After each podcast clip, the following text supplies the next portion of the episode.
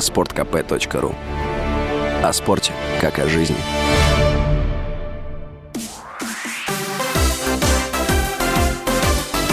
Новости спорта. Хоккеисты петербургского СКА обыграли в овертайме московское «Динамо» со счетом 2-1 в гостевом матче регулярного чемпионата КХЛ. СКА четвертый раз в сезоне победила «Динамо». Петербургский клуб занимает первое место в турнирной таблице западной конференции КХЛ. «Динамо» расположилась на пятой строчке. В следующем матче СКА, который выиграл пятую встречу подряд, 8 декабря в гостях сыграет с минским «Динамо». Московский клуб в тот же день в гостях встретится со «Спартаком». Сборная Марокко вышла в четвертьфинал чемпионата мира по футболу в Катаре. Подобного результата команда добилась впервые в истории. В последний раз африканцы играли в плей-офф Мундиаля в 1986 году.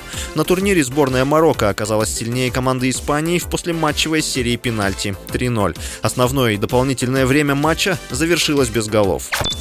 Футболисты сборной Португалии одержали разгромную победу над командой Швейцарии в матче 1-8 финала чемпионата мира в Катаре.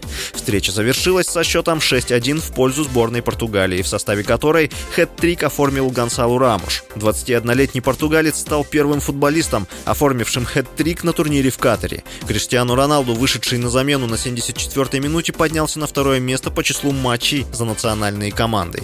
Игра со швейцарцами стала для португальца 195-й за сборную. Сборная Португалии 10 декабря встретится в 1-4 финала с командой Марокко. С вами был Василий Воронин. Больше спортивных новостей читайте на сайте sportkp.ru Новости спорта.